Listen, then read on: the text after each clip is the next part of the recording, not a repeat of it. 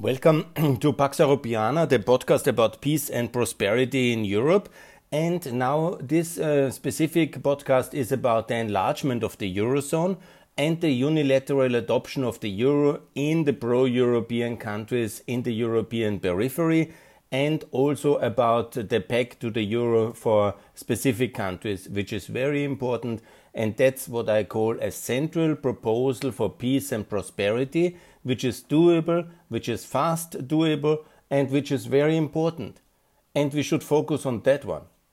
Because enlargement of NATO and EU is uh, technically complicated and politically very charged. Yeah? But the Eurozone can be enlarged much faster. And we should do it, and we should also make offers to the specific countries who are unfortunately not in the Eurozone today and in the EU, and also to our future members that they adopt the Euro and the economic integration is essential for the prosperity of Europe. This will give a new dynamic to the enlargement process as well. This will speed up overall prosperity of the Europeans in the periphery and in the center. And it will not be a risk to the Eurozone, not at all. Actually, it will give the Euro more significance, more acceptance internationally, a bigger global role, and we can all be very proud about the euro. And it is the firm fundament of prosperity. And yes, true, we have with all this uh, kind of crises now a little bit of inflationary pressure. What is the best against inflation? Bringing new uh, input factors into the eurozone, uh, more people, more uh, goods. Yeah, that uh, will drive down inflation, and that's very important and that's also you know new investment opportunities will also drive down inflation because that's also very important and that all can just happen with enlargement. And so enlargement is very good and it has to start with the euro. Allow me before i go country by country i will discuss all the countries. It's important to understand the historic dimension behind it because we have continuously from the beginning already in the European integration from Jean Monnet onwards, yeah, looked enviously over to the dollar zone in the United States of America and the whole from the beginning of the uh, European project after World War II the idea of a common currency. Actually, it was already in the interwar years. It was a big topic, and now we have it. It was then in 68, let's not forget the Werner Plan, where then, of course, the 70s were the crisis 70s, and then the renewed effort in the 80s. And then, how did the euro ultimately come? As a political tool for European unification, ahead of political unification, in this famous Maastricht conference in 1991 and 92 when the deal was struck for German unification to be acceptable, the integration of Eastern Germany into Germany and so in NATO and in EU, and the euro as a response to peacefully unite economically uh, the whole Europeans before we actually have a political union, which, as you see in the case of Afghanistan, we still struggle with the political unification process because we are a very complicated uh, continent, but we have successfully economically united. And so I call to extend the same principles now in the 2020s to Eastern Europe. And now I will discuss step by step where we have to do it, how we have to do it, and which countries should be the first one. Obviously, the good news here, Lagarde, the new, uh, um, not so new, two years almost, she has done uh, the right thing in the beginning with Croatia and Bulgaria to welcome them in the uh, um, European exchange rate mechanism too. So it was basically the entry into the euro coming soon in 2023. There will be the floating next European Parliament. They will be in 24. They will already have the euro in Croatia and Bulgaria. That is a bit later than I wanted it, and I think we could still speed it up. But that's a big success, and to my best knowledge, the only big success of this commission up to now. The only big success. And that's a real success, you know, that's a real big, important success. Yeah. But my question is why is Romania not in that package? There was this uh, socialist disaster government now there was now um, one year a decent center right wing government. And again, they have a big government crisis over the issue of rule of law. we that's very important, you know, anti-corruption, rule of law, very good, you know, I really agree. But you know that we delay the eurozone because of that. That's totally wrong. Huh? That's absolutely wrong. And that's so wrong I cannot uh, understand it. Romanian politics needs a uniting project. Yeah?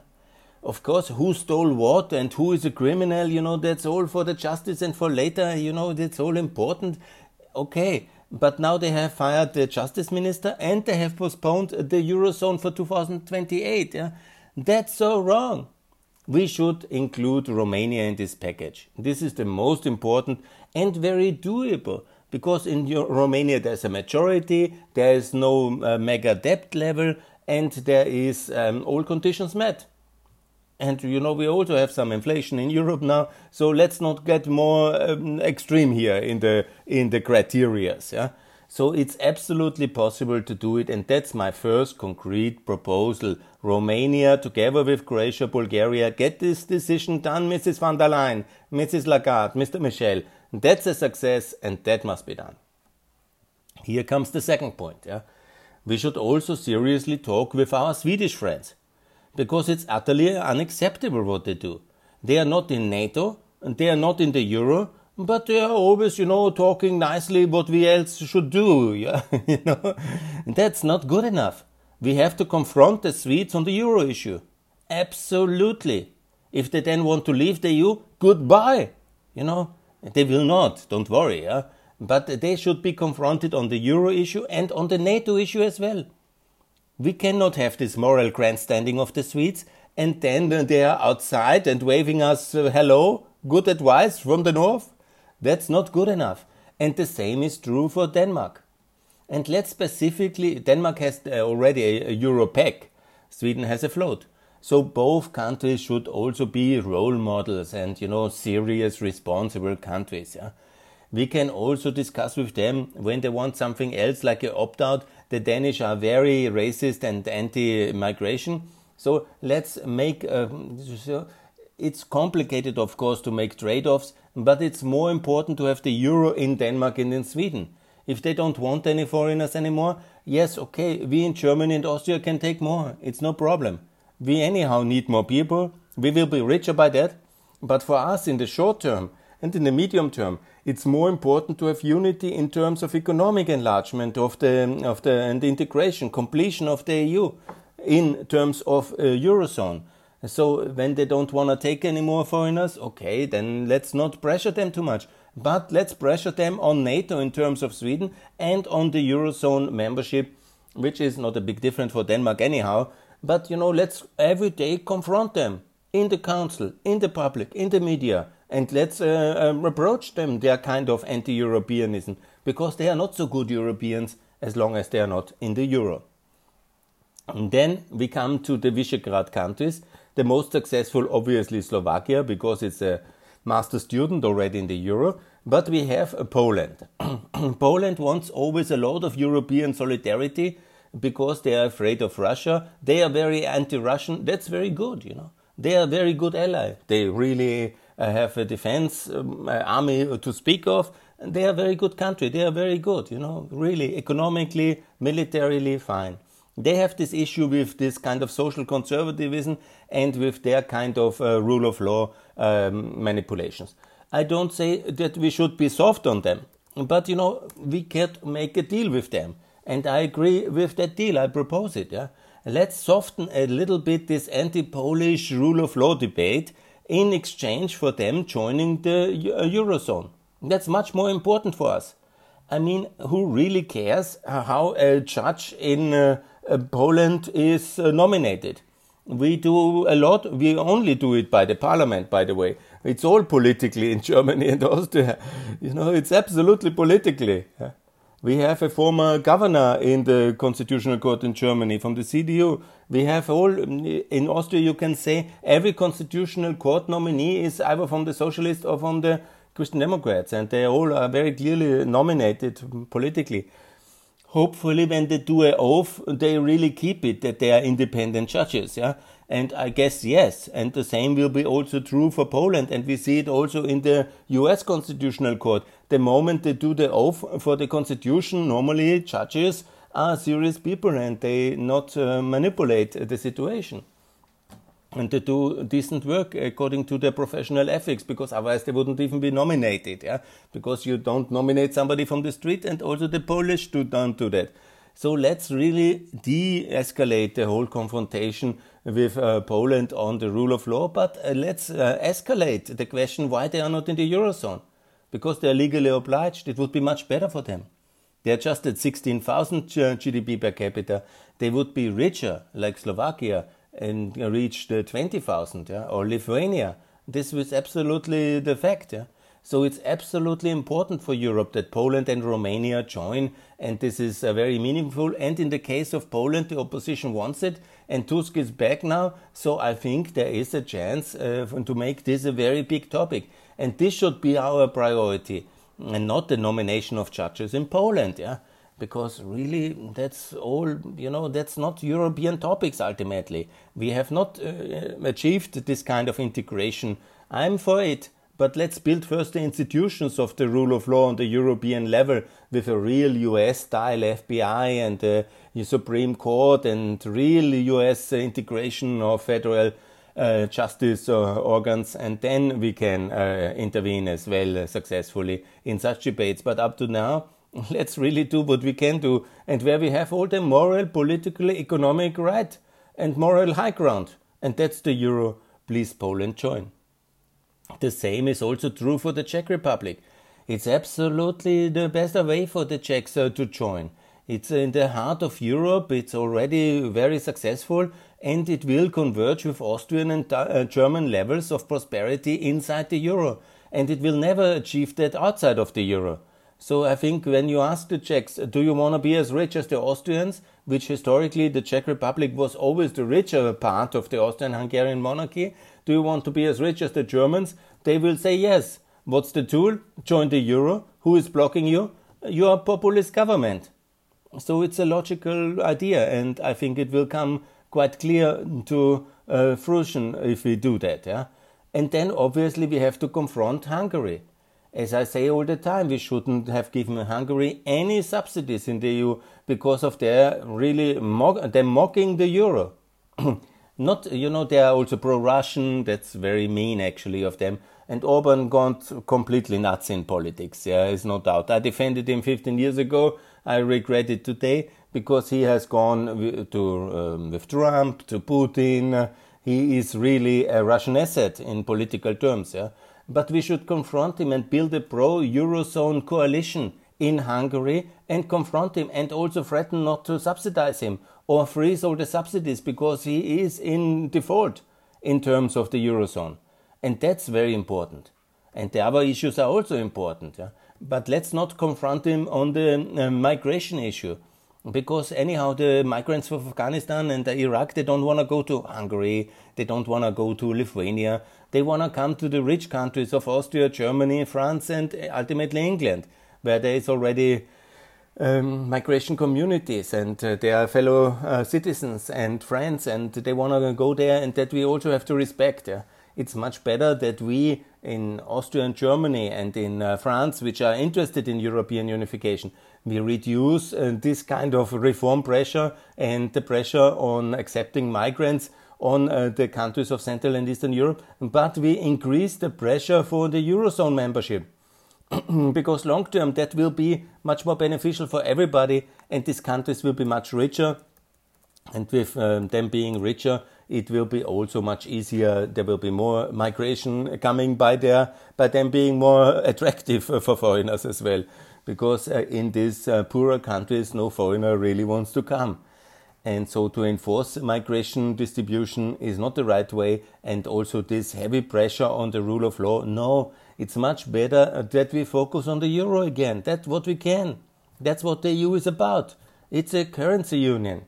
Let's work that we also have the Central and Eastern European countries in. So I now covered Denmark, Sweden. I covered Poland, Czech Republic, Hungary, Romania. I congratulated Croatia, Bulgaria. And now let's come to the more complicated countries where I also um, argue for the adoption of the euro prior to accession like we have done it in Montenegro and Kosovo. And that's my proposal for Bosnia, which has already a pegged currency. It's the mark, the Bosnian mark, like the German mark basically. It has survived in Bosnia only. That was the consensus after the war. And so we have to offer now Bosnia the euro also in terms of the NATO membership of Bosnia. And that's a package I think even the Bosnian Serbs cannot reject. And that's a very good uh, offer for Bosnia. They will have the euro, they will have the EU candidate status and NATO membership in one big package. Very good. So Bosnia will be much better off and there will be less migration towards the European Union because people will have hope and also there will be faster convergence with the European prosperity level. Exactly the same for Albania and North Macedonia. Together in this mandate adopt the euro. And it's so logically. It is of course more politically difficult to have full membership in the EU. I'm in favor. Many seem not. But the euro for Albania, what will make the difference? For the Albanians, a lot. For the rest of Europe, certainly very little. So it's much better to have the currency adopted, uh, the euro as currency adopted in Albania and also in North Macedonia, which by the way has already a pegged currency. So it's really very much a technical issue only. And this is very, very easy to do. So we have basically the three pro-European countries already done. Montenegro and Kosovo have already the euro, so it's the very important offer which the Council, the Commission, and the Parliament should make to Serbia, and the euro as the price for the recognition of Kosovo. So it's very logically. Um, we offer that. Serbia might reject it because they are um, pro-Hungarian, pro-Russian. That's another thing. But normally they should, uh, we should communicate it to the Serbian public. Here's the euro. Here's the carrot here is obviously the recognition of Kosovo. You do it. Of course, there will be, it will be messy in the streets, but the euro is the offer for the middle classes to support also Vucic. In a way, it's an instrument to keep Vucic in power despite the complicated decisions to come. And then, obviously, with the euro and also in the second stage to offer NATO membership to get this done as well, then Serbia can also join the EU. Otherwise, there is no way for Serbia inside the EU. They can negotiate about consumer protection and technical standards for ne- next century. But they have to recognize Kosovo, adopt the euro, join NATO, and then the EU is possible together with Bosnia and uh, Kosovo in a triple enlargement, best 2029, or however long it takes for Serbia to join NATO first and adopt the euro. So the Balkans is euroized. And then let's come obviously to the three pro EU countries we are rejecting all the time. Yeah? That's of course Ukraine, Moldova, and Georgia. And here as well, the Montenegrin model of adopting the euro is a much better offer for them and for the consumers, for the taxpayers, for everybody, and for whole Europe. So there will be uh, economic integration first, and then later political integration once uh, there is clarity on the occupied territories and that's of course a political complicated issue. I have discussed so much about it, but the euro is not so complicated. Yeah? It is the European currency. All these countries will have it anyhow one day in the future. Why not better have it now, get rich faster, not lose more time? it's so logically. And it's very, very clear the euro for Ukraine, the euro for Moldova, the euro for Georgia. And for the other countries, it's of course better to first have a peg that means a peg is a fixed rate system. That's for the countries with no clear EU future, but very close and integrated. I'm talking Armenia, Azerbaijan, and Turkey. These countries should have a peg to the euro. They will keep their own currency, the dram is it, or the manat, and the lira in case of Turkey, Armenia, and Azerbaijan, but to have a fixed currency system uh, relation with the euro. And obviously, that's part of uh, the stabilization effort for the South Caucasus and for Turkey, which is so important. Turkey will stay rich, will actually overcome its current crisis, will have to also adopt its economic policy uh, towards the European Union and also accept uh, some kind of joint management of public finances as it is obviously with a peg they cannot start to print euro. And um, that's of course uh, the thing uh, the hidden agenda behind it. Rationality comes back to ankara economics. And uh, that's also very important because the prosperity of um, turkey will absorb a lot of uh, immigration uh, from afghanistan iraq and syria and pakistan because there is, of course, also culturally, despite recent anti foreigner violence, there is, of course, more opportunity culturally to integrate the economic systems are closer, and there is also easier absorption capacity of a more richer Turkey. So a rich Turkey is very much not only in our strategic interest as a, as a NATO country, as a NATO ally, but in our, in a way, xenophobic consensus. Okay, that's not nice to say, but it's the better way to have Turkey very rich. because Turkey is the natural road uh, from east to west since ever and will ever be. So if there's opportunities in Turkey, the um, people from Afghanistan, Iraq, and Syria will prefer to stay there because uh, they have, of course, more opportunities. Uh, they can learn the language easier. They can uh, culturally, religiously, it's closer, and also there will be opportunities. If not, if they don't find opportunities, they will take the risky journey to Central Europe. So it's in everybody's interest to have Turkey rich, and the peg to the uh, lira to the euro is the best way to do it.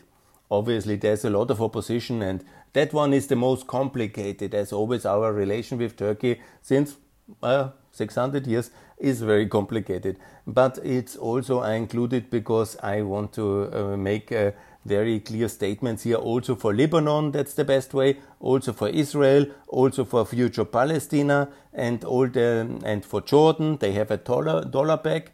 That's not the best way. Dollar backs is only for uh, the um, Gulf states uh, the best way because they are petrol exporting countries, and also for the petrol exporting countries of North Africa.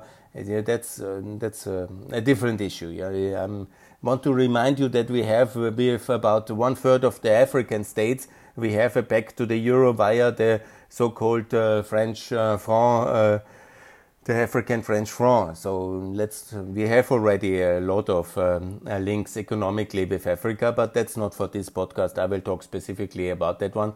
And you know the future of the afro or whatever is the future for the currency system in Africa. That is a different topic but I actually think that the peg to the euro for all African countries is obviously the better uh, settlement long term for the economic integration between Europe and Africa, which I think is very good idea and economically should be part of the partnership agreement. But uh, that's maybe overburdening my listeners because many of you will not know that there is already this link uh, via the French franc uh, with the euro and that's actually something which should be transferred from the Central Bank of France to the European Central Bank to Frankfurt. And this currency relation with uh, the 14 mainly uh, Central and West African countries of the former French colonial empire.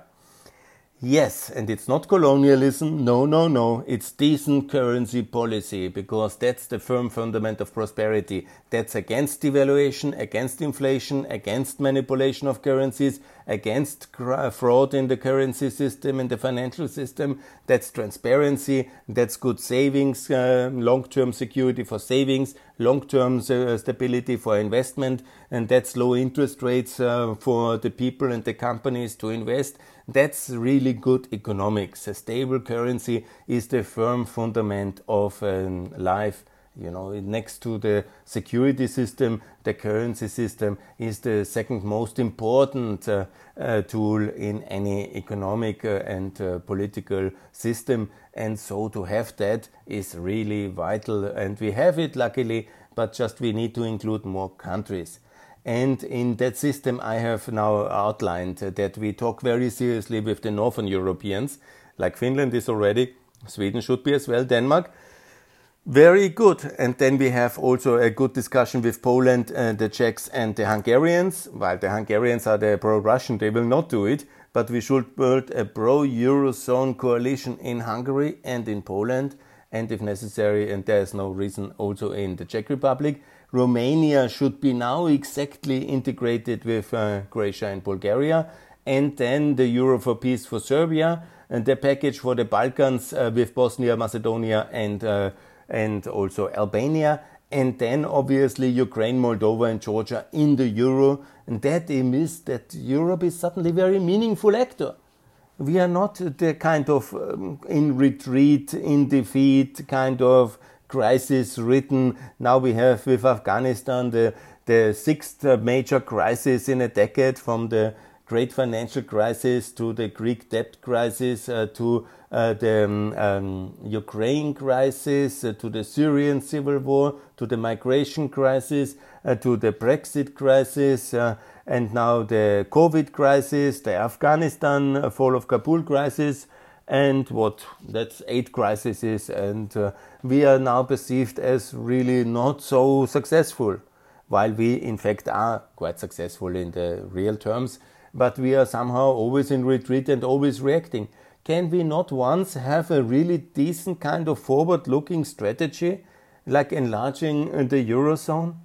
and uh, finding uh, compromises with Poland, Sweden, Czech Republic, Hungary, helping Romania to find uh, agreement and continue this pro-European coalition by the euro, by this uniting uh, bond of the euro, and also giving a clear European future, how clear it can be for Ukraine, Georgia, and Moldova that uh, then the euro, and also for the Balkans to have a tool for peace. That's all what the euro is. It's a political tool of European integration as well as the firm fundament of prosperity, the long term investment uh, security, the low interest rates, low inflation, the stability instrument, and also the instrument of convergence. We are getting all much richer in the European Union. European enlargement, integration works very much. Poland is a little bit behind, but Czech uh, Republic and uh, Slovenia and uh, Slovakia. of course, the Eurozone countries are much more advanced on that one, but it's working. Europe is working. This wonderful success of the last years to integrate 100 million uh, people from Eastern Europe in the European Union and the prosperity tools of the euro is working. If we would not be so slow with Eurozone enlargement in Eastern Europe, we would have a much better decade, the last decade. But it's our own weakness in the response because the, the trust and confidence of our decision makers is shaken by the uh, great financial crisis and then the debt crisis and so, and then all these uh, things we did and all these crises. And so our um, fundamental belief in our own system is, is shaken. And that we have to somehow stabilize and tell everybody the euro is very good. Poland join, it's very good for your people. Romania join. It's very good for your people. It's very good for everybody. And it's also very good, you know, to fight the inflation because it will bring more factor inputs, more people, more land, more into the eurozone. And that's obviously uh, more competition is driving down prices. I think it's very logical here. And uh, it is also economically, um, there's absolutely logically that what I propose is a fundamentally fantastic uh, thing for economic growth and for lower inflation for the long-term meaningful level of the of the euro as a currency. Because when when you see now it's uh, 67 million people in uh, in uh, the nine countries, and then uh, you add. Uh, my, I have to make a rough calculation now. You add uh, 70 million in Poland, in Romania, and then 11 million in Hungary, 26, and then 10 in Czech Republic, 28, and then 40 in Poland, so it's 70. So 100 and to Sweden. So we are talking about 150 million uh, more people using the euro. I mean that's big. I mean that's really big. And also um, Sweden, of course, Poland, they are significant economies. Romania is also catching up. So we are talking about the more global impact of the euro.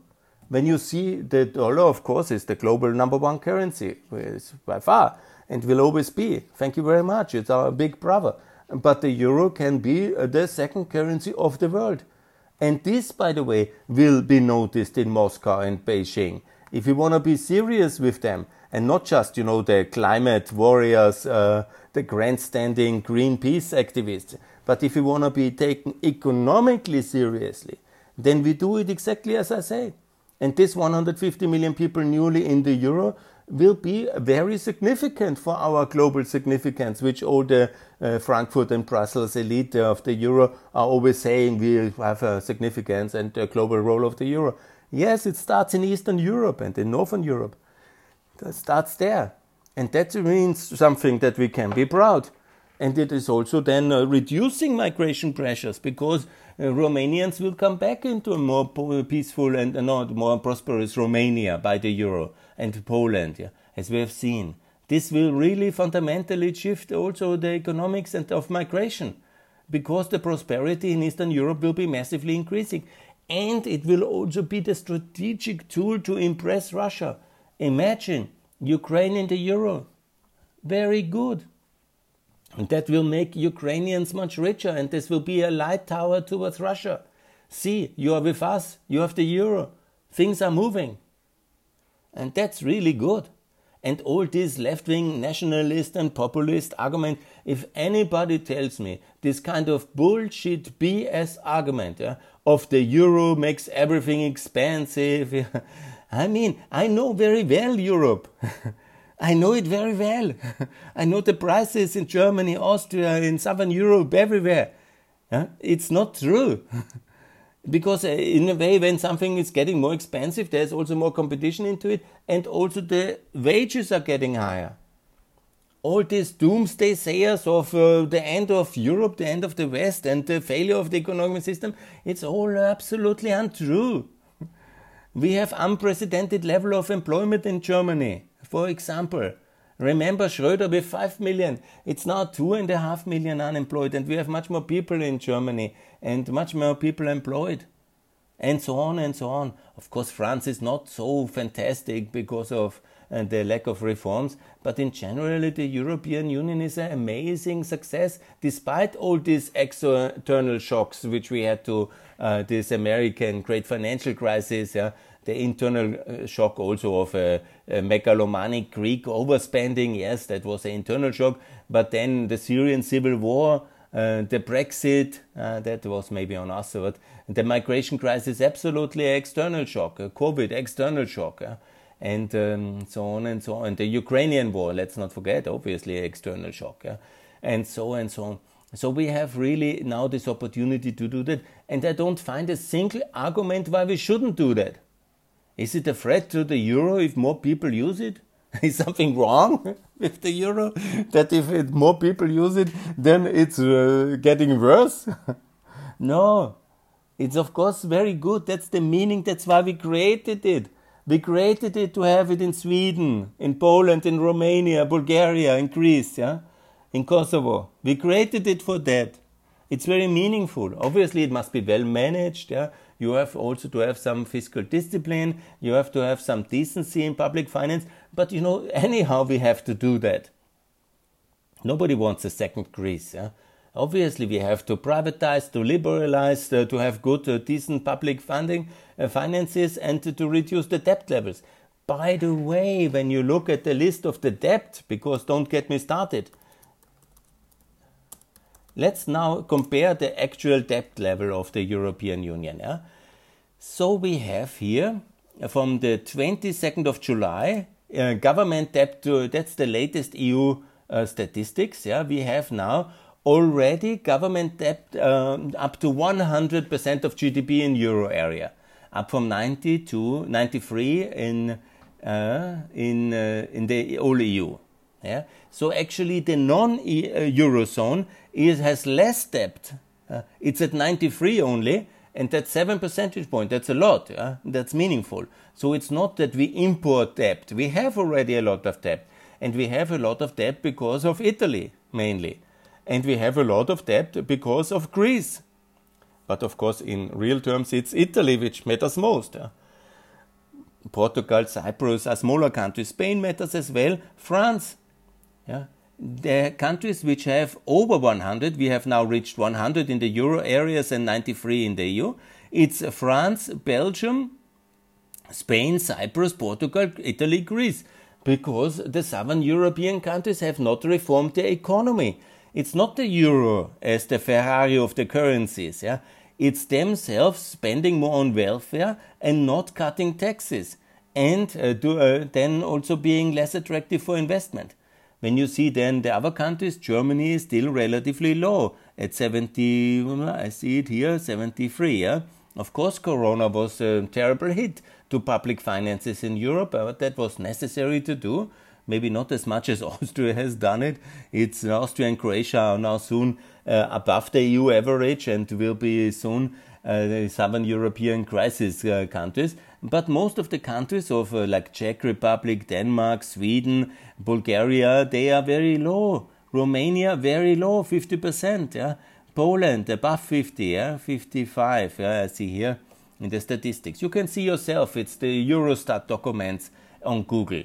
And changes in government debts to GDP now during the crisis. The worst one, Cyprus. Czechia has also Spain, Slovenia 6% plus. Austria has also 4%. Greece 4% from already such a high level. Other countries, like the EU in general, has been just at about 2.5%. And then Germany has also. But then many countries, like uh, Sweden, Romania, they have um, Bulgaria, they have just minimally changed. And Lithuania has actually reduced uh, the government, uh, the debt GDP ratio. Very interesting statistics, actually. Then you have it here in percentage point changes in government debt to GDP compared to 2020 in percentage point. Oh, Cyprus 30% plus, Greece really bad. Austria is an EU average. That's of course a big interest of mine. Yeah. Anyhow, and now you see general um, government gross debts by member states. Yeah. Of course, you have reached now. Uh, moment, let me just make it. We were at. Uh, uh-huh, we were at the beginning of the crisis in the in the euro area at 68, 86, and we are now at 100. 14% GDP was the cost of corona for the eurozone. 80 to 93 uh, in the in the in the EU in general. Our general debt level is now in the EU 12.4 uh, trillion yeah, we are. That's 13.5 is the GDP level. Yeah, that's the trillions. Yeah, and then you see uh, one moment. I have here the the Belgium is at 180, 18 at the debt level today. Then you have Bulgaria, which comes in. It's only 25 debt. Czech Republic 44 debt. Denmark 40 debt. Yeah, Germany 70. Remember, it's also 60 the term. Yeah? 18 is only in Estonia, 60, that's the term we should achieve, the objective is in Ireland, Greece has 209, Spain 125, France 118, Croatia 91, Italy 160, and so that's the biggest problem in Europe. Cyprus 125, Latvia 45, Lithuania uh, uh, 45, Luxembourg 28, Hungary 81, non euro country and populist. 60 in Malta, Netherlands 54, Austria 87 and rising, Poland 60, Portugal 137, Romania 47, 86 in Slovenia, 60 Slovakia, Finland 70, Sweden 40, and Norway 43. So 40 just in Sweden. Sweden is very good in the euro. Let's come. Then we have also it is a low tax, uh, low debt country. Then we have Romania at 47, a low debt country. Let's come. 60 Poland. Let's come. It's not that they import their debt, yeah. It's more that the southern European countries are a bad example, and maybe some of them. 81 is Hungary, and then we have uh, Cyprus is in the euro, Italy is in the euro, Croatia is uh, coming with 91, and then France is in the euro with 115. So what's the problem? And uh, Greece is in the euro with 210. So then we have uh, Germany with 70, and then and in terms of significance of uh, this, uh, uh, let's come back. That's also very important. Italy is a 2.6 trillion debt. Yeah, that's um, of course the most. Uh, that's in national currency. Yeah, but it's in euro obviously in Italy. Anyhow, too much data. What I want to say here is the debt is not coming from the new countries, it is in the existing countries already. So we don't um, destroy the euro by enlargement, we help the euro. But it's also good for these countries. They don't have to pay for the rest. No, no, no, it's not like that in the euro. but more solidarity helps more prosperity. And that's obviously very, very good. So let's really enlarge the Eurozone, let's include it as a tool of peace, and let's remember that's how it started in Maastricht. So that's the best way to do it. So I call for the Euro for peace, for prosperity, and as a tool for unity. Whenever we are a little bit blocked in NATO and EU enlargement for some hesitations, in the Euro, we can really do much more and we can do it much faster. And it's good economics, it's good politics, it's good for our strategic position uh, towards Russia and China. We are getting more serious as a global unification, as a regional unification project globally. We will be more seriously taken by Russia, by China, also by our partner America, because we are really able partner. We are then active. Yeah? And so it's very important, and that should be the tool of convergence and of growth in, in the European Union and our periphery partners in the Balkans and Ukraine in this decade after the corona crisis. That's why I'm talking so much about it. This should be done now, not in 10 years, not after some elections. Now, in 2022, 3, 4. The next European elections already, we should have it done everywhere. This is the timeline, and that's very good, and then it's very meaningful. And then the world will uh, see, ah, Europe, ah, interesting, wow, wow, good, yeah. Economic integration by the currency, very good idea. It's working, and it's good. So that's what we need to do, and that's what is very important for our strategic security, for our political uh, confidence level, for um, uh, the fight against inflation, for the common development of the whole European continent and that's the way uh, to uh, move forward. And so, my call for the Eurozone enlargement and the Euro as the tool for peace and integration and unity in Europe. Thanks a lot for listening. All the best.